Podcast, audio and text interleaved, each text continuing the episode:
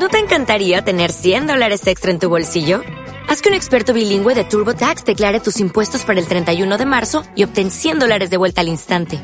Porque no importa cuáles hayan sido tus logros del año pasado, TurboTax hace que cuenten. Obtén 100 dólares de vuelta y tus impuestos con 100% de precisión. Solo con Intuit TurboTax. Debes declarar para el 31 de marzo. Crédito solo aplicable al costo de la presentación federal con TurboTax Full Service. Oferta sujeta a cambios o cancelación en cualquier momento. Hola y bienvenido al episodio inaugural de Forja tu mejor versión. El podcast donde extraemos y aplicamos ideas de libros para forjar tu mejor versión.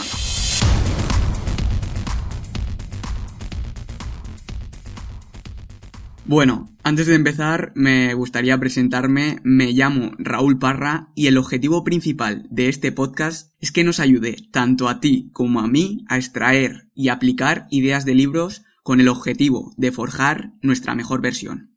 Así que este proyecto, tanto este podcast como los resúmenes que podrás encontrar en forjatumejorversión.com, serán la unión entre tú y yo para mejorar aunque sea un 0,00001% diario, pero de forma constante. Para eso yo seré el primero en predicar con el ejemplo, pero quiero que tú también lo hagas y te unas a este viaje. ¿Me acompañas? Un viaje de mil millas comienza con el primer paso, Lao Se. Bueno, pues hoy, como has podido ver en la miniatura, vamos a resumir Psicología del éxito de Mario Luna. Y antes de empezar, te quiero avisar de tres cosas. La primera es que como todas las primeras veces no saldrá todo lo mejor posible, pero como tanto repite Mario, la acción supera la perfección. La segunda es que este resumen es un complemento a esta superobra de casi 1200 páginas. Por tanto, solo hablaré de las ideas que te puedan aportar más valor, para que puedas aplicar alguna en cuanto termines de escuchar este episodio. La tercera es una confesión personal. Cuando lo compré, eh, lo leí un par de veces y lo abandoné en mi estantería y hace poco me di cuenta del grave error que había cometido. Pero no todo son malas noticias, porque este error ha sido el que ha propiciado la creación de este resumen. Con estos tres avisos ya puedes seguir disfrutando del episodio. Bueno, si conoces a Mario sabrás que es un escritor diferente, que apuesta por el mismo como nadie y que hace all-in con todas sus creaciones.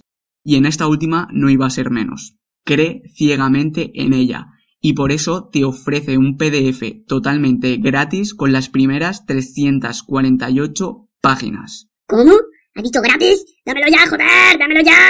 Ey, ey, tranqui. En las notas de este episodio te he dejado el enlace donde podrás descargártelo. Si ya tienes la muestra gratuita o el libro en sí mismo, lo primero, fíjate en el índice para que veas cómo está distribuido. Será nuestro mapa de orientación. Como ves, hay cuatro grandes partes. La primera, que es la presentación, y los tres modos. El modo aventajado, el modo black belt, cinturón negro en castellano, y el modo leyenda. Comencemos por la primera parte, la presentación. Esta parte y la filosofía general del libro se podría resumir con el capítulo ¿Qué es quererte? Y como es el que más me gusta, voy a leértelo tal cual. ¿Qué es quererte? Quererte es dejar de soñar que avanzas y empezar a avanzar hacia un sueño. Quererte es no proponerte nada que no sea específico o no dependa de ti.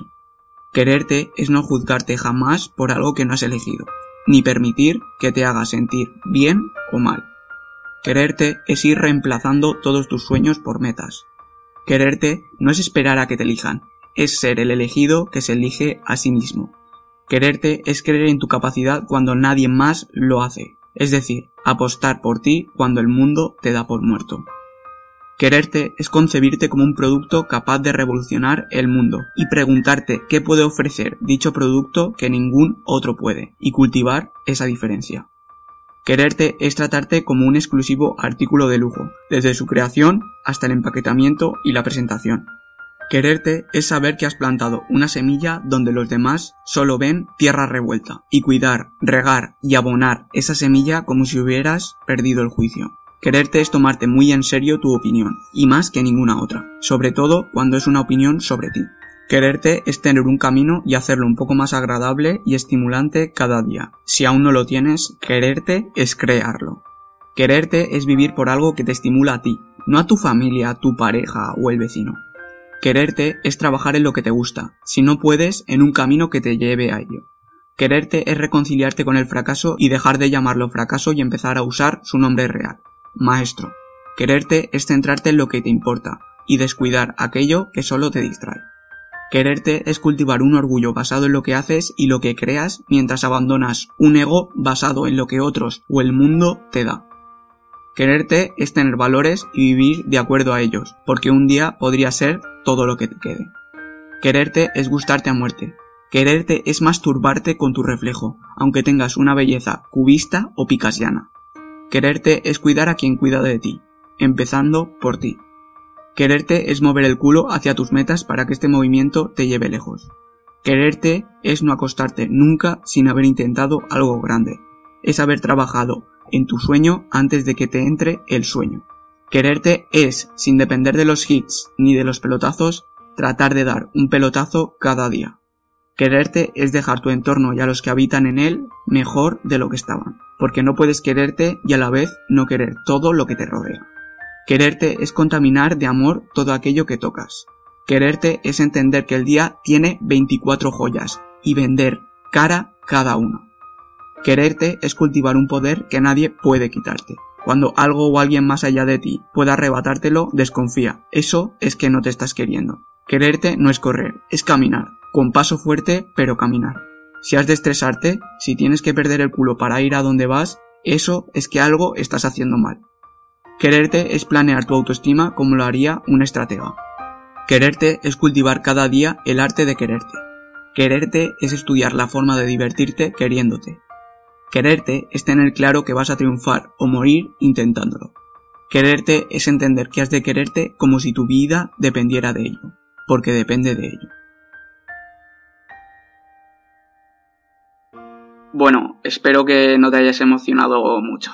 Después de la presentación viene el primero de los tres modos. El modo aventajado. El modo aventajado se divide en tres estrategias. Estrategias de emergencia, estrategias de competencia y estrategias de excelencia. Veamos las primeras. Estrategias de emergencia. Debes empezar a convertirte en un ganador, es decir, una persona que se ama, que se lo demuestra constantemente, que invierte más tiempo y emociones en las cosas que importan y puede controlar, y menos en aquellas que no importan o sobre las que no tiene control alguno. Un ganador debe contar con estas cinco características. 1. Sabe lo que quiere y por qué lo quiere. 2. Tiene un plan. 3. Va por ello. 4. Disfruta del proceso y 5. Deja el mundo mejor de cómo se lo encuentra. Además, para ser un ganador debes controlar las tres fuentes de poder de las que depende tu vida, que son el cuerpo, el dinero y el tiempo. El cuerpo, el dinero y el tiempo. Cuanto mejor las cuides, más libre serás, y cada una de ellas es dependiente de las otras dos, es decir, se influyen mutuamente. Imagínate que tu vida fuese un taburete con tres patas. Esas patas son el cuerpo, el dinero y el tiempo. En el momento que descuides una de ellas, el taburete, en este caso tu vida, se caerá antes o después, así que dedica unos cuidados mínimos a cada una. Con el cuerpo debes perseguir un cuerpo G, es decir, un cuerpo ganador que persigue la salud extrema y el máximo rendimiento físico y mental. Ese cuerpo diseñado a tu medida y concebido para que sea el vehículo perfecto que te transporte hacia tus sueños, como tanto repite Mario no es la persona dedicada al cuerpo, es el cuerpo dedicado a la persona.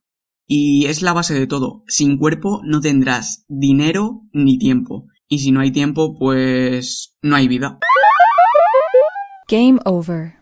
Por ello debes perseguir la salud extrema, que es el máximo índice de salud, energía y bienestar que puedes obtener en tus circunstancias personales.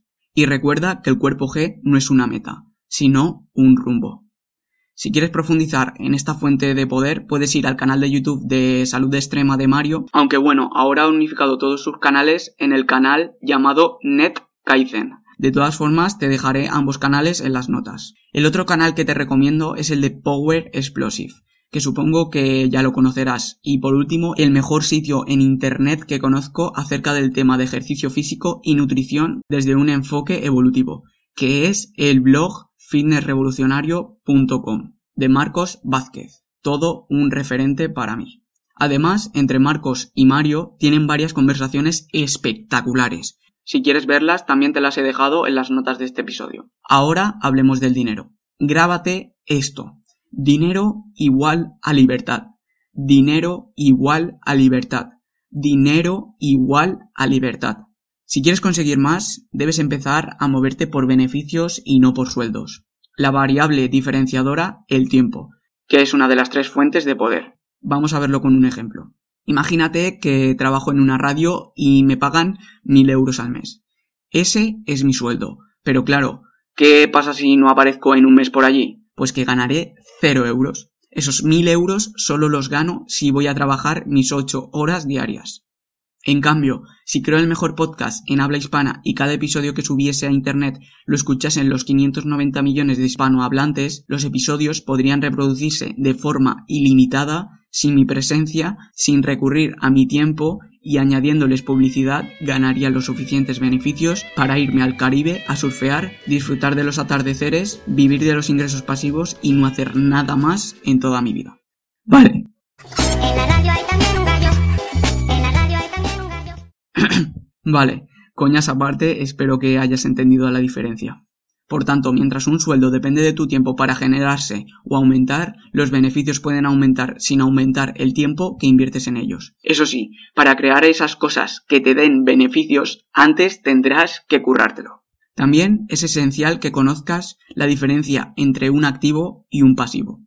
Si X te genera ingresos o lo puedes vender por más de lo que pagaste, es un activo. Si X te genera gastos o se devalúa al poco de comprarlo, es un pasivo. En resumen, los activos te dan de comer y los pasivos te comen. Por ejemplo, una casa alquilada sería un activo porque te genera ingresos continuamente. En cambio, un coche que lo utilizas muy poco sería un pasivo porque genera gastos como gasolina, reparaciones, seguro y además se devaluará con el tiempo. Por tanto, cuanto más valga aquello que vayas a comprar, más te deberías preguntar, ¿esto que voy a comprar es un activo o un pasivo? Y ya la última fuente de poder, el tiempo. Importantísimo que lo cuides. Tu vida está hecha de él y de momento es limitado. Y digo de momento porque ya hay gente que quiere frenar la muerte por vejez. Uno de ellos es el profesor José Luis Cordeiro, que tuvo una charla súper interesante con Mario. La charla también te la he dejado en las notas. Mientras consiguen parar el envejecimiento, aprendamos a cuidar nuestro tiempo. Una técnica que yo utilizo a diario es cronometrar el tiempo que paso sin hacer nada productivo en Internet o con las redes sociales. Te reto a que lo hagas durante un día. Te sorprenderá el tiempo que puedes llegar a perder y además te ayudará a controlar más estas distracciones que realmente no aportan nada. Por tanto, sé firme a la hora de perder tiempo con cosas que no son importantes, no dependen de ti y no te estimulan. Si ya eres un adicto, tranquilo, ¿eh? Que yo también he perdido muchísimas horas con este tipo de distracciones. En vez de dejarlo de golpe, ve introduciendo poco a poco hábitos más potenciadores que vayan eliminando los viejos por sustitución y no por sustracción. Mario también tiene dos vídeos donde habla de este tema, que también tienes en las notas. Pero ahora te preguntarás, Y para cuidar mi cuerpo, dinero y tiempo, ¿qué debo hacer? La respuesta es cultivar claves de poder, que son conocimientos específicos que te ayudan a aumentar o preservar tus fuentes de poder y aquel que te permite alcanzar el éxito en cualquier área de la vida muy importante para ti. Y uno de los objetivos de este podcast es ese, extraer claves de poder de aquellos libros que más te puedan ayudar a forjar tu mejor versión. Sigamos extrayendo las claves de poder de Psicología del Éxito. Estrategias de competencia. Yo destacaría las siguientes estrategias. La primera es que vivas tu credo. Es decir, predica siempre con el ejemplo. Este es mi principal objetivo con este proyecto. Así que por favor, si algún día no me ves aplicando lo que diga, deja de seguirme, porque te estaría engañando a ti y a mí mismo. Y como dice Mario, no hay mayor infidelidad que el autoengaño. O como también diría Gary Vaynerchuk, vigila que tus acciones respalden tu jodida boca. Por tanto, desconfía de cualquier filosofía que no esté siendo vivida mientras se enseña. La segunda estrategia es que apliques la brújula. Pregúntate a menudo, ¿en qué estaría empleando mi tiempo, energía y atención ahora si me quisiera con toda mi alma? ¿O esto me construye o me destruye? Estas preguntas serán tu brújula y recuerda que todo en esta vida es potenciador o limitante. Todo cuenta. La tercera estrategia es que abraces el esfuerzo, porque no puedes evitarlo, solo posponerlo.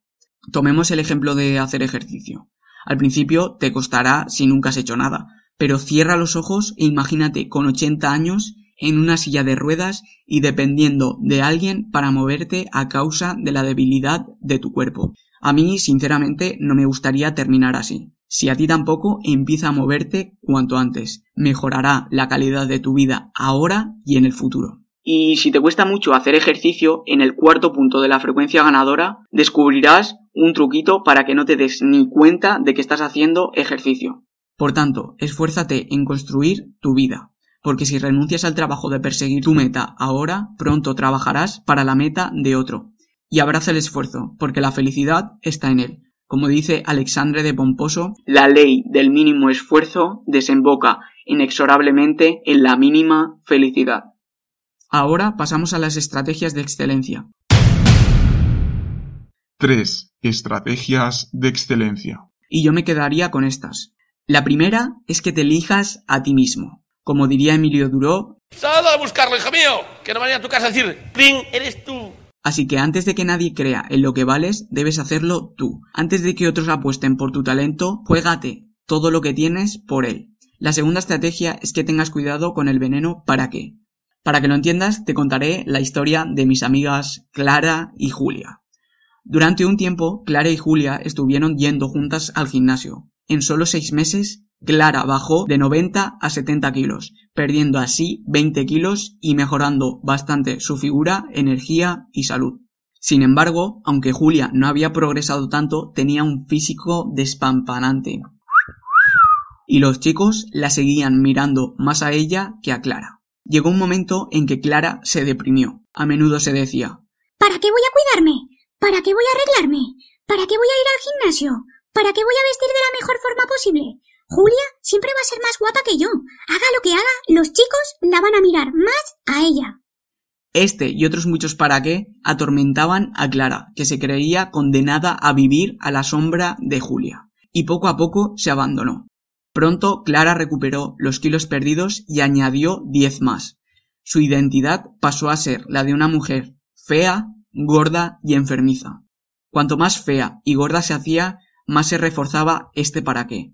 Y a día de hoy, Clara pesa 120 kilos y le cuesta llevar una vida normal. A ver, eh, espero que hayas entendido lo dañino que puede llegar a ser la preguntita que aparece cuando empiezas a mejorar, que es la de ¿para qué voy a dar lo máximo en este entrenamiento partido? ¿Para qué voy a cuidar de mi alimentación? ¿Para qué voy a empezar mi propio proyecto? Así que vigila con mucho ojo este veneno. La siguiente estrategia es que cultives tu superpoder. Para ello debes conocerte a ti mismo para construir tu mejor mismo. Actualmente estás en la mejor época para hacerlo. Hay millones de posibilidades. Y dentro de unos años puede que trabajes para algo que ahora no existe, como los youtubers de ahora. ¿Quién iba a decir hace 10 años que habría gente ganando dinero comentando sus partidas de Minecraft o del FIFA? Por ello, déjate de excusas, coge una idea y pasa a la acción. Si sigues pensando que no hay oportunidades, ves y pregúntales a tus abuelos cuánto darían por tener todas las comodidades que tú tienes ahora. A tu edad, si eres joven, claro, muchos de ellos trabajaban únicamente para tener que llevarse algo a la boca todos los días. Ahora no hace falta que te dediques algo solo para comer. Por tanto, aprovecha estas oportunidades, descubre aquello que te diferencia de los demás que solo tú puedes hacer y explótalo al máximo. Sé que no es fácil. Si conoces mi historia, también pasé por la fase de ¿y ahora qué hago? Así que te entiendo. Pero si aún no lo tienes claro, haz dos cosas.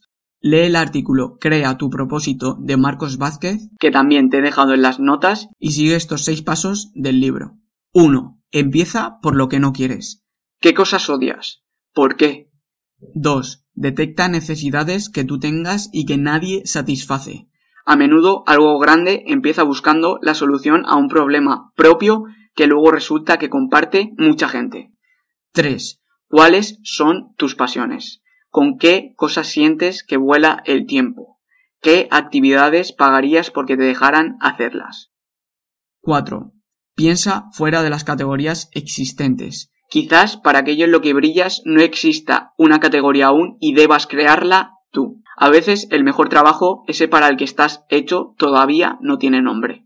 5. Recuerda que la actividad en la que brillas puede ser algo completamente nuevo o una combinación de otras que ya existen. Y 6. No tengas prisa por descubrirlo. La prisa mata la creatividad.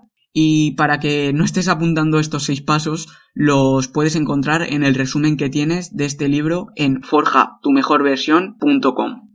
Para cerrar el modo aventajado, quiero que tengas muy en cuenta su último capítulo titulado El modo avión. Simplemente para que controles tus distracciones, televisión, móvil, ordenador, porque si no las controlas puede que ellas te controlen a ti y a tu vida. Vigílalas con mucho ojo. Ahora pasemos al segundo modo.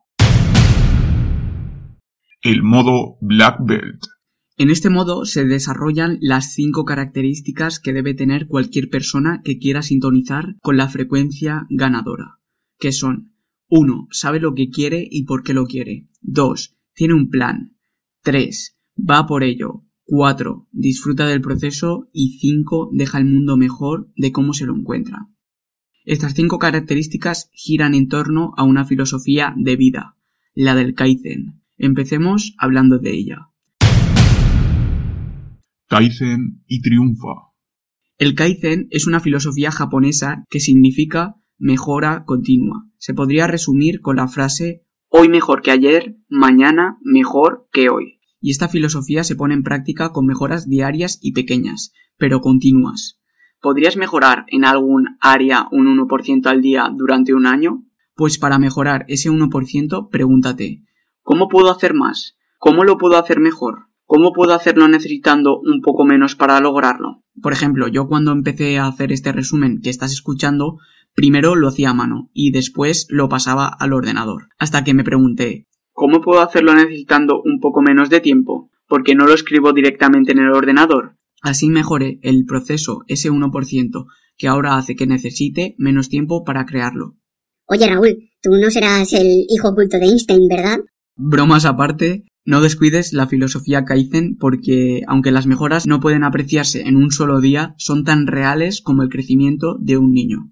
Es como cuando de pequeño ibas con tu madre por la calle, os encontrabais con una señora mayor y ésta te decía ¡Ay, pero qué mayor y guapo se ha hecho este chico! Pues la filosofía Kaizen igual, te hará crecer tanto que la gente se sorprenderá de verte. Tu vida será completamente distinta. Sabiendo ya lo que es el Kaizen, profundicemos en cada una de las cinco características para sintonizar con la frecuencia ganadora.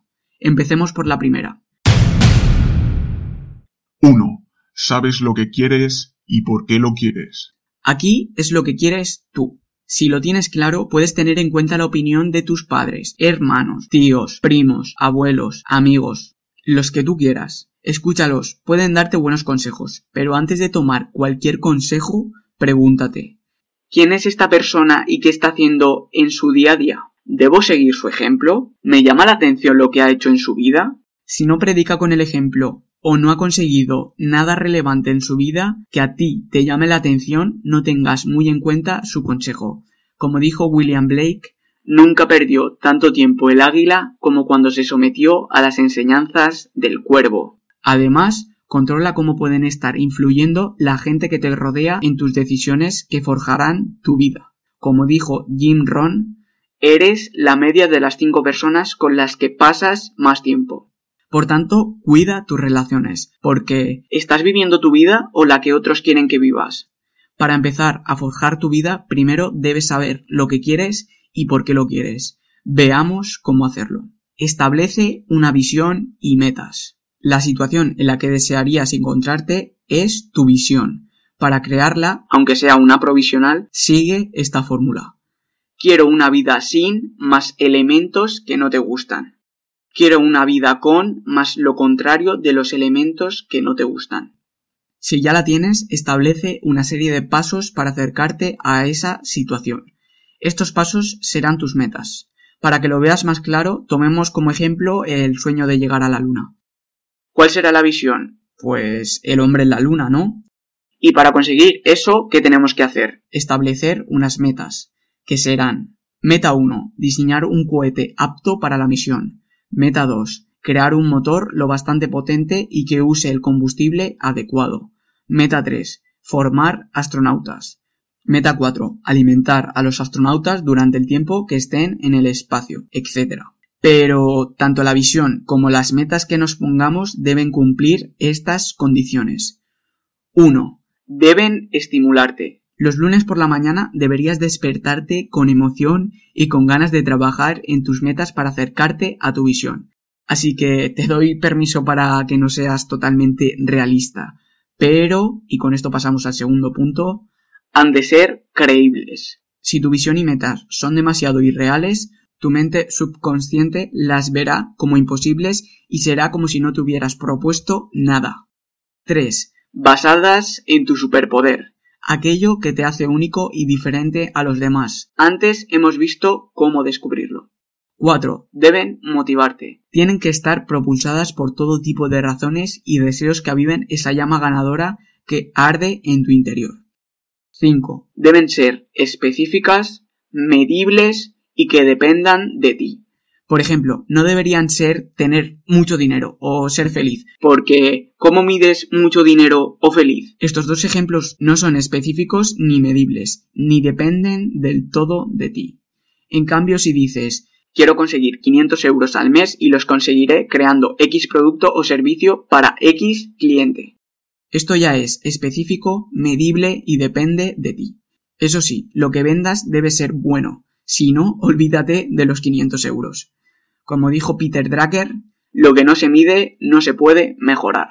Y recuerda que si no estás trabajando en tu meta es que estás trabajando en la meta de otro. Por tanto, define cuanto antes tu visión y metas. Otra estrategia es que acumules motivos, porque puede que cuando no obtengas los resultados que esperabas te desmotives y no tengas ganas de continuar. Para evitarlo, empieza a acumular motivos para forjar tu visión, perseguir lo que quieres y huir de lo que no quieres. Para ello, hazte estas tres preguntas a menudo. ¿Qué situación quiero crear? ¿Por qué quiero crearla? ¿Cómo voy a crearla? Las respuestas serán tus motivos. En resumen, no te falta energía, te faltan porqués. Sigamos con el segundo punto de la frecuencia ganadora. 2. Tienes un plan. Si no es el tuyo, será tu biología, las circunstancias y otros con agendas propias quienes planeen tus acciones por ti. Entonces, ¿por qué no diseñar un plan que controles tú y te acerque a tu visión cada vez más? Y debes saber que si no planificas, estás planificando el fracaso. Por tanto, no te quejes cuando no sepas hacia dónde vas. Como dijo Séneca, cuando un hombre no sabe hacia dónde navega, ningún viento le es favorable. Eso sí, Vas a llegar a tu futuro quieras o no. Lo único que decides es si va a ser un futuro que has planeado o que no. Yo prefiero planearlo y para ello la herramienta más efectiva es el método neto. Este método se basa en que la distancia más corta entre dos puntos es la línea recta. Para que lo entiendas pondré mi propio ejemplo creando este episodio. Método neto de creación del episodio. 1. Me despierto. 2. Enciendo el ordenador. Y 3. Me pongo a grabarlo. Ya está. Fin. Así que, si quieres crear un plan neto, pregúntate. Quiero conseguir X. ¿Cuál es la forma más directa de hacerlo? ¿Cómo obtengo los máximos resultados con los mínimos recursos? En resumen, un plan neto es aquel que te permite acercarte a tu meta de la forma más directa y con resultados óptimos en relación con los recursos invertidos. Por tanto, lo mejor que puedes hacer para planificar es simplificar tu vida y quitar los pasos que sean innecesarios. Como casi todo en la vida, es más importante quitar que añadir. Pasemos ahora al tercer punto de la frecuencia ganadora. 3. Vas a por ello. Empieza a mover el culo y pasa a la acción, porque en esta vida quieres ser un espectador pendiente de la vida de los demás o el actor que está creando su propia película que cuando la reviva con 70, 80, 90 años mira atrás y diga, joder, qué pasada de vida he tenido. Yo escojo la segunda opción, y por eso lo que más me motiva a mover el culo es el visualizarme en un futuro siendo viejo y sin poder hacer esas cosas que podía haber hecho cuando era más joven, porque dentro de X años desearás volver a tener la edad que tienes ahora. Si no, pregúntales a tus abuelos cuánto darían por recuperar años de vida. Te responderán que todo lo que tienen. Así que no esperes más y empieza a hacer cosas porque solo tienes una vida. Cuando empieces puede que te arrepientas de haber hecho esto o aquello, pero es mejor arrepentirte de haberlo hecho que de no haber hecho nada. Y quedarte pensando con el... ¿Y si hubiese empezado? Sí, empezado, empezado, niño. ¿Y si hubiese empezado ese proyecto? ¿Y si hubiese conocido a esa persona? El arrepentimiento es lo peor. A ver, yo por ejemplo en un futuro volveré a escuchar este episodio y si sigo mejorando mi forma de transmitir ideas, lo escucharé y diré, vaya puta basura que hice en el primer episodio. Pero lo que nadie me podrá quitar serán todas las cosas que he aprendido por el camino. Y si me arrepiento, que no creo que suceda, pues cojo y lo borro pero ya no me quedaré con la sensación de ¿y si hubiese hecho aquel episodio? ¿Qué habría pasado? Así que si el Raúl Parra del futuro me escucha, le aconsejo que nunca pare de mejorar. Bueno, sigamos, que, que me emociono. Por tanto, haz un plan neto, pasa la acción y ya lo irás mejorando por el camino. Como dijo Nietzsche, todas las ideas verdaderamente grandes se conciben caminando. Y recuerda que la acción rápida enseña más que la planificación se suda. Y para pasar a la acción, empieza a cambiar tus es que por ahí que. ¿Te crees que cuando empecé sabía editar un audio? Solo te digo que no sabía cortar ni pegar un trozo de audio. Me podía haber dicho Es que no sé cómo editar el audio. Pero he cambiado el es que por hay que y dije hay que aprender a editar un audio. Tras esto puse en YouTube tutorial para editar audios. Y después de ver varios vídeos del programa Audacity, ya sabía hacer lo básico. Como diría Pareto, sé hacer ese 20% que me da el 80% de los resultados. Así que ya sabes, empieza a cambiar tus es que por hay que.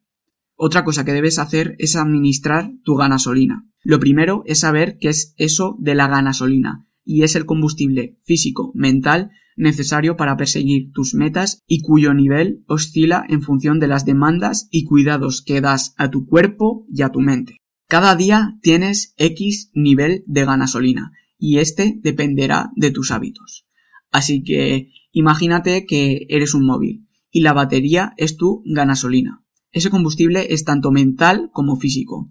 Al despertarte, si has dormido bien y un mínimo de 7-8 horas, estarás al 100% de batería pero según vayas haciendo cosas y tomando decisiones, disminuirá ese nivel. Y esto afectará a la calidad de tus decisiones. Pero si añades a tu vida hábitos potenciadores como alimentarte de manera saludable, echarte una mini siesta de 20 minutos o hacer ejercicio para generar endorfinas, durante el mismo día aumentarás un poquito esa batería. Así que ten en cuenta que cada día energía solo tienes una, no la desperdicies. Pasemos ahora al cuarto punto de la frecuencia ganadora. 4. ¿Disfrutas del proceso? Respóndeme a esta pregunta. ¿Qué prefieres? ¿Subir a la cima del Everest en helicóptero o esforzarte y vivir cada paso que das durante el ascenso? En teoría habrás elegido la segunda opción. Pero, ¿y en la práctica? Pues en la práctica la mayoría de gente desean coger el helicóptero. Quieren que les toque la lotería. Quieren esa rutina de ejercicios de un mes que les marque los abdominales o les haga tener el culo de Beyoncé para no volver a moverse nunca más. Quieren crear esa empresa o startup que pegue el pelotazo en un mes para venderla e irse al Caribe a vivir. Quieren esa dieta de la alcachofa que les quite la grasa que han estado acumulando durante años. En resumen, quieren esa pildorita que les dé los resultados ahora, porque los quieren aquí y ya. Y, sinceramente, es mejor que empieces a dejar de buscar ese resultado instantáneo y aprendas a disfrutar del camino que te va a llevar a lo que tú quieres, porque aparte de hacerlo más ameno, puede ocurrir que cuando llegues a alcanzar esas metas que tanto anhelabas, te des cuenta de que has estado todo el rato apoyando la escalera contra la pared equivocada. Así que disfruta del proceso porque tanto si consigues tus metas como si no, nadie podrá arrebatarte las experiencias y aprendizajes que habrás conseguido durante el camino. Por eso, hagas lo que hagas, como mínimo debe entretenerte, si no, antes o después lo dejarás de hacer. Imagínate que detestas hacer ejercicio, pero todos los días eh, escuchas el podcast Forja tu mejor versión. Así me gusta, Raúl. Siempre barriendo para casa. O ves Juego de Tronos. ¿Por qué no te limitas únicamente a escuchar el podcast o la serie mientras estás haciendo ejercicio? Eso sí, el ejercicio que hagas no debe requerir mucho tu atención y debe ser automatizable. Los ejemplos más comunes serían la bici estática, la elíptica o andar. Si combinas el podcast más hacer ejercicio, estarás creando una sinergia, porque a la vez que mejoras tu salud, ahorras tiempo y aprendes algo durante el camino. En el libro este truquillo se llama simultanear, pero en YouTube lo encontrarás como absortismo. En las notas te he dejado tres vídeos más donde Mario profundiza sobre esto. Para disfrutar del proceso también debes conocer el arte de trabajugar. Y para trabajugar debes hacer dos cosas. La primera es que afiles el hacha. Tranquilo, eh, que no vamos a matar a nadie. Es decir, empieza a eliminar incordios innecesarios de tu trabajo. Los pitiditos de WhatsApp, los trastos de la mesa que tienes en el ordenador, etc. Y no escatimes con la herramienta que te va a dar resultados. Vamos a ver esto con dos ejemplos. Para un nadador profesional, su hacha serán unas gafas que no se empañen cada dos por tres o ir a una piscina con menos gente para entrenar más a gusto. Y para un editor de vídeos, su hacha será un ordenador con una buena tarjeta gráfica y un potente procesador para renderizar los vídeos con más calidad y velocidad. A la larga se ahorrará tiempo y estrés. Así que sigue el consejo de Abraham Lincoln. Si tuviera ocho horas para talar un árbol, dedicaría siete a afilar el hacha. La segunda cosa que debes hacer para trabajugar es vitaminizar tu labor. Es decir, incluye estímulos e incentivos nuevos en la tarea. Por ejemplo, para realizar tareas yo utilizo la técnica Pomodoro, que simplemente es poner un temporizador de 25 minutos y cuando llega a cero te avisa y entonces haces un descanso de 5 minutos. Cuando haces cuatro rondas de 25 minutos, haces un descanso más grande, de 30 minutos más o menos. Pues tanto en los descansos de 5 como en los de 30 minutos me premio leyendo algún artículo que me interese, me relajo tomando el sol o veo un vídeo en YouTube. No sé, tú te puedes premiar con lo que quieras. Pero que no se alarguen los descansos, ¿eh? Que nos conocemos, pillina. Por tanto, si afilas tu hacha y vitaminizas tu labor, mejorando ambos procesos, te será más fácil entrar en lo que Mijail joder, llama la zona de flujo, que es donde la actividad que estás realizando se encuentra en perfecto equilibrio entre el reto y tu habilidad, haciendo que pierdas el sentido del tiempo, como las consolas o las redes sociales, que te adentras en ellas y cuando paras ya han pasado tres horas y no te has dado ni cuenta. Así que imagínate si consiguieses ese estado para acercarte a tu visión y metas. Pues ya sabes, empieza a vitaminizar tu labor y afilar el hacha. Último punto de la frecuencia ganadora. 5. Dejas el mundo mejor de cómo te lo has encontrado. Para saber si cumples este punto, a menudo pregúntate, ¿qué efecto tiene mi acción sobre las cosas y seres a los que llego? Si tu efecto es positivo, perfecto, pero si es negativo y estás perjudicando la vida de los demás, siento decírtelo, pero eso es para mediocres. También puedes saberlo viendo si tus acciones son sostenibles y escalables. Sostenibles quiere decir que las puedes aplicar durante toda tu vida manteniendo los beneficios. Y escalables que otras personas pueden replicar tus acciones dejando el mundo mejor. Pongamos el ejemplo del ayuno intermitente. ¿Es sostenible? Sí, porque lo puedes hacer todas las semanas alguna vez y además obtienes multitud de beneficios y consumes menos recursos del planeta, en este caso comida. ¿Es escalable? Sí, porque la mayoría lo puede practicar y es gratis, así que no tienes excusas. Si aún no sabes lo que es el ayuno intermitente, en las notas del episodio te he dejado un vídeo y dos artículos para que veas todos los beneficios que tiene para la salud. Por tanto, para dejar el mundo mejor de cómo te lo has encontrado, debes controlar que tus acciones mejoren la vida de las personas y cuiden nuestro planeta porque es la única forma de preservarlo tanto a él como a nuestra especie. Y ahora pasamos al último modo. El modo leyenda. Aviso. Este modo es solo para ganadores top. Para asimilarlo debes interiorizar antes el modo aventajado y el modo black belt. Si no lo haces, date por muerto. Atentamente, Pepe. Gracias. Este modo se divide en cinco partes. Tu mente subconsciente, cómo reprogramar tu subconsciente, técnicas para hackear tu subconsciente, el lado oscuro y la gran respuesta que buscabas. Empecemos por la primera. Tu mente subconsciente. Haz que caiga rendida a tus pies, y yo pondré el mundo a los tuyos. Mía, mente inconsciente arrolladora. En esta vida solo tienes que enamorar a una persona, a Mía, tu mente inconsciente arrolladora.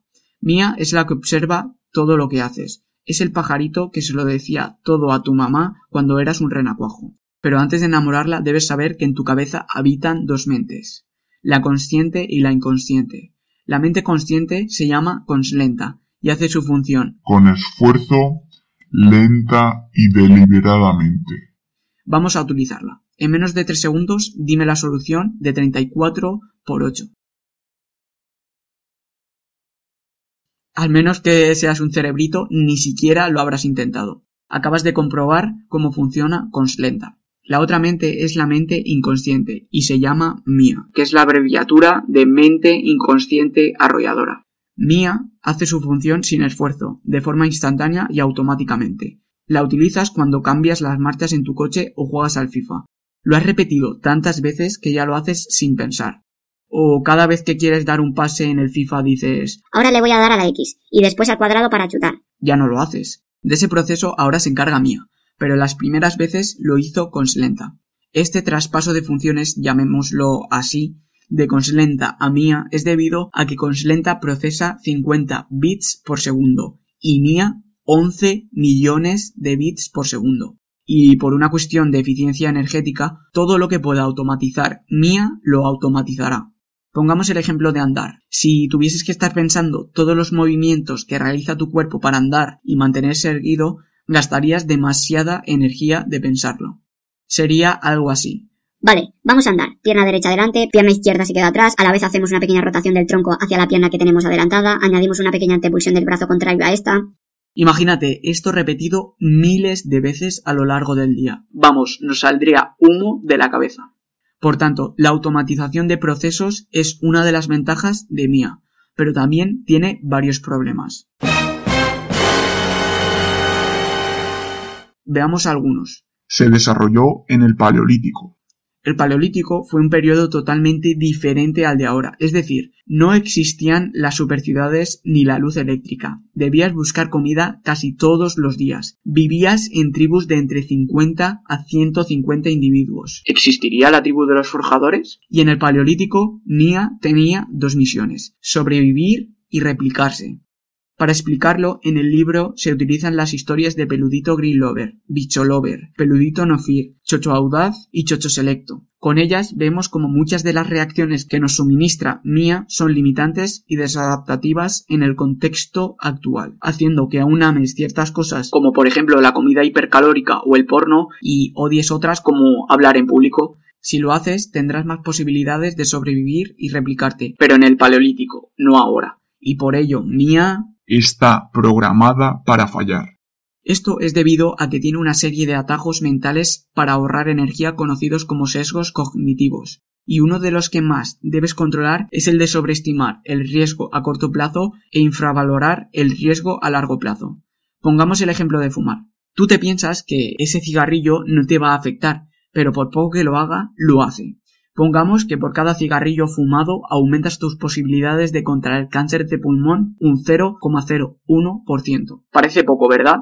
Vale. Pues cada semana te trincas 20. Un año después, es decir, 52 semanas que tiene un año, por 20 cigarrillos, te has fumado 1040 cigarrillos. Si esa cantidad la multiplicas por el 0,01% que hemos dicho antes, tu probabilidad habrá aumentado un 10,4%. Y si repites este año nueve veces más, llegarás al 100% y contraerás cáncer de pulmón. Y ahora pensarás, Joder, loco, y parecía que el 0,01% no era nada. sin darte cuenta, en el corto plazo ha supuesto que contrajeses cáncer de pulmón a largo plazo. Y si la cantidad de cigarrillos es mayor, más papeletas estarás comprando para que te toque esa u otra enfermedad. Vale, sé que es un ejemplo simplista y que me acabo de inventar, pero es para que entiendas que acciones pequeñas, tanto limitantes como potenciadoras repetidas todos los días durante mucho tiempo, pueden llevarte a resultados muy diferentes. Por tanto, vigila tus decisiones del día a día porque Mía no las controla muy bien. Y ahora te estarás preguntando, ¿Y cómo cambio esas acciones? la respuesta es reprogramando tu subconsciente, es decir, a Mía. ¿Cómo reprogramar tu subconsciente? Para ello, la técnica más importante es la congruencia. Recuerda que nunca estás solo. Mía ve todo lo que haces. Y si no te ve preparado para acometer alguna acción que nunca has intentado, no te dará los recursos necesarios para hacerla. Imagínate que te digo que quiero aplicar e interiorizar los conceptos de este libro. Tras leerlo una vez, lo dejo en la estantería. Haciéndolo estaré siendo incongruente, porque entre lo que digo, quiero aplicar e interiorizar los conceptos, y hago, dejarlo en la estantería, no hay ninguna relación. Y aunque me diga muchas cosas delante del espejo, Mía sabe de sobra que no voy a ir en serio. Entonces, no dejará mejorar mi autoconcepto y seguiré en mi zona cómoda. Por tanto, Mía me verá como la misma persona de antes. En cambio, si voy aplicando cada semana un concepto del libro, hago mis propios resúmenes y creo un podcast para recordarme los conceptos más importantes, Mía empezará a decir. Joder, parece que este chiquito va en serio. Entonces hará que mi autoconcepto cambie un poquito cada día. Ese 1% de la filosofía Kaizen que acumulado día a día puede resultar explosivo en el largo plazo. Y para ser congruente debes seguir la secuencia ser, hacer, obtener. Porque no modificarás tu autoconcepto si no trabajas día tras día en aquello en lo que te quieres convertir, en aquello a lo que apuntan tus ideales, en esa mejor versión que debe marcar tu rumbo. Por eso recuerda dos cosas. 1. Sin congruencia nunca modificarás tus creencias, y la congruencia está en los detalles. Y 2. Con cada decisión programas tu autoconcepto. Para mí, todo cuenta. Si quieres empezar a ser consciente de esos detalles y cada decisión que tomas, debes empezar a cuidar tu dieta mental. Si cuidas tu dieta alimentaria, ¿por qué no cuidas tu dieta mental? Antes de empezar a cuidarla, debes saber que en tu cabeza Conslenta es la jardinera y mía el jardín. Cualquier acción o pensamiento que tengas se planta en tu jardín, y lo plantado vuelve a tener un efecto sobre tus acciones y pensamientos. Es un círculo que se retroalimenta, tanto si eres consciente de ello como si no. Normalmente no lo somos. Por ello, empieza a vigilar esas acciones rutinarias y cobra conciencia de cómo ver programas basura de televisión, jugar adictivamente al ordenador o cotillear por las redes sociales durante horas están afectando a tu autoconcepto. Con esto no estoy diciendo que lo elimines, pero sí que quiero que empieces a ser consciente del qué, cuándo y para qué los haces o ves. Si lo haces para premiarte, perfecto. Sin embargo, si lo haces para evadirte de algo que no has hecho o quieres hacer, tienes un problema. Por tanto, si quieres empezar a reprogramar a Mía, sé congruente y cuida tu dieta mental día tras día. Aunque ahora vamos a ver algunos truquitos. Técnicas para hackear tu subconsciente. Habrá momentos en los que necesitarás ese empujoncito final para terminar de cambiar tu autoconcepto. Y para ello, forjadores, debemos hackear el sistema. Aviso. Hackear significa entrar de manera forzada a un sistema de cómputo. Las siguientes técnicas debes tomarlas como el condimento de la pizza, y no, como la base. Si aún no has construido la base, repasa las estrategias anteriores. Atentamente, Pepe. Gracias. Con esto claro, ya puedes añadir los siguientes condimentos, la visualización y el ensayo mental. Empecemos con el primero. La visualización. Esta técnica consiste en que te involucres mentalmente al máximo con tus cinco sentidos. Visualízate dentro de la escena y evoca los sonidos, sensaciones táctiles, olores e incluso sabores que acompañarían a esa experiencia que te gustaría vivir. Un super crack que la aplica a la perfección es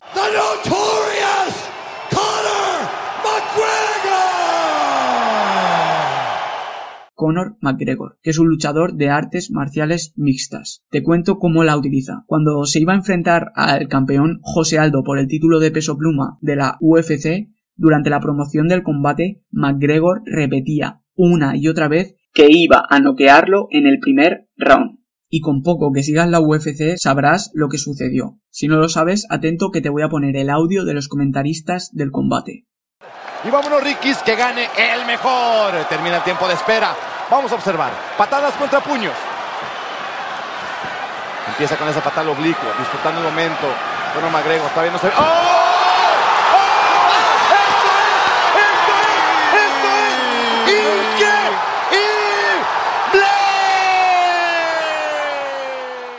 Todo lo que has escuchado fue el combate. 13 segundos tardó McGregor en mandar a dormir a José Aldo. Y ahora estarás pensando, tío, eso es suerte y punto. ¿Y si te digo que no ha sido la única vez que ha acertado en qué round y cómo iba a ganar a su rival? En las notas te he dejado un vídeo con todas las predicciones que hace antes de sus combates. Cuando veas el vídeo vas a flipar. Ahora pasemos a la siguiente técnica que es... El ensayo mental. El ensayo mental es un tipo de visualización, pero que busca recrear las dificultades reales a las que te vas a encontrar. Es decir, con la visualización puedes fantasear más y con el ensayo mental debes ser más realista y hacerlo con la máxima fidelidad posible para prepararte mentalmente ante la situación que te vas a encontrar imaginándote todas las posibles trabas y problemas. Entonces, cuando se presente la dificultad real, estarás más preparado para ofrecer una respuesta exitosa, que es el objetivo principal del ensayo mental, y solo funcionará si experimentas sensaciones y emociones similares a la situación futura. Imagínate que quieres trabajar en Google. Como sabes, allí las entrevistas de trabajo no son nada fáciles, así que ya puedes empezar a prepararte las preguntas más difíciles que te puedas imaginar. Por eso más te vale utilizar el ensayo mental antes de la entrevista. Si no, lo tendrás jodido. Si el ensayo mental lo haces bien y repites mentalmente esa futura situación, cuando llegue la entrevista real estarás más preparado y tu tasa de fracasos disminuirá. Y ahora pasamos a la siguiente parte. El lado oscuro. Y en esta parte yo me quedo con el capítulo de cómo acomplejarte, porque tienes dos formas de utilizar tu complejo, haciendo que te limite o aceptándolo para usarlo como combustible para mejorarte en otras áreas que eclipsen ese complejo. Y aunque quieras eliminarlo, siempre estará ahí. Ya puedes ser bajito, tener las tetas pequeñas o tener la picha corta. Es decir, cualquier cosa de nacimiento que no puedas cambiar o que cueste dinero hacerlas. Porque, por ejemplo, tener unas orejas de soplillo o tener calvicie lo puedes solucionar operándote, pero si no puedes o no existe ninguna posibilidad de solucionarlo, puedes verlo de dos formas. La primera es como excusa para resignarte y no hacer nada siguiendo en esa zona entre comillas cómoda. Y la segunda forma es cogiéndolo por los cuernos para exprimirlo al máximo de tal forma que si en un futuro te diesen la oportunidad de volver a nacer, lo pedirías de nuevo, porque sin él no te hubieras convertido en la persona que eres ahora. Por tanto, sigue el consejo de Nietzsche. Ándate con cuidado cuando expulses a tus demonios, no vayas a desechar lo mejor de ti. Y ahora llegamos a la última parte. La gran respuesta que buscabas. Bueno, pues en este capítulo Mario nos dice que empecemos a...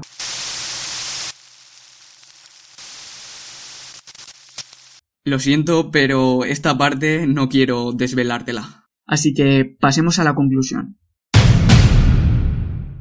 Bueno, pues para mí Psicología del éxito ha sido un punto de inflexión en mi vida. Es una superobra de casi 1200 páginas que gracias a sus 17 personajes te ayuda a poner nombre y apellidos a cada una de las vocecitas de tu mente.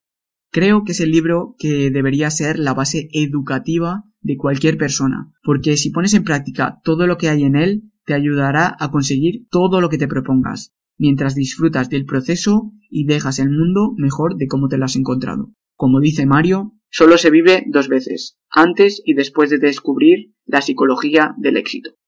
Y antes de terminar, me gustaría decirte dos cosas sobre psicología del éxito a ti que me estás escuchando y que espero que te sirvan. La primera es que hasta ahora ha sido la mejor inversión de mi vida. Por eso ha sido el libro inaugural de este podcast. Por ello, si tienes la posibilidad de comprártelo, ni lo dudes. Vale 30 euros, que es menos de lo que cuesta una noche de fiesta. Tú decides, los cubatas o revolucionar tu vida. Y la segunda cosa que quiero decirte es que hagas caso a la advertencia final del libro. Yo no le hice ni puto caso hasta hace poco. Ya desde mi lado más personal, quiero darle las gracias a Mario Luna por tener la valentía de escribir esta Biblia de la mejora continua de casi 1200 páginas. Y sobre todo por predicar siempre con el ejemplo. Gracias por abrirme los ojos y por dejar el mundo mejor de cómo te lo has encontrado. Y ya para cerrar este episodio te he preparado un regalito. Sí, sí, sí, sí, sí. Los regalitos, los regalitos. Este regalo es un PDF donde he intentado recopilar de forma ordenada y basándome en el índice de psicología del éxito todos los vídeos que Mario tiene en YouTube hablando sobre algunos conceptos del libro. Para descargártelo, lo único que tienes que hacer es ir a las notas de este episodio que te he dejado en la descripción o si no, pones en Google forja tu mejor versión.com barra episodio 1 y ahí tendrás el regalo. También te recuerdo que tienes este resumen en formato artículo por si quieres repasar algún concepto que hayamos dicho por aquí. Y por último, me gustaría saber tu opinión. ¿Qué te ha parecido este libro? ¿Qué conceptos te han resultado más interesantes? Y sobre todo, ¿cómo los vas a aplicar? Te leo en los comentarios. Nos vemos pronto. Forjador. Forjadores, Raúl, me ha dicho que os acordéis de darle a me gusta y que os suscribáis al podcast. Si no lo hacéis, que os jodan. ¡Ey, ey, ey! Pepe, Pepe, ven aquí. ¿Qué pasa? Sabes que así no te enseñé a despedirte de la gente. Vamos, dilo bien. Forjadores, si os ha gustado este episodio, dadle a me gusta y suscribiros al podcast. La semana que viene, traeremos un nuevo libro para ayudarte a forjar tu mejor versión. Raúl y Pepe te mandan un beso, muac, adiós.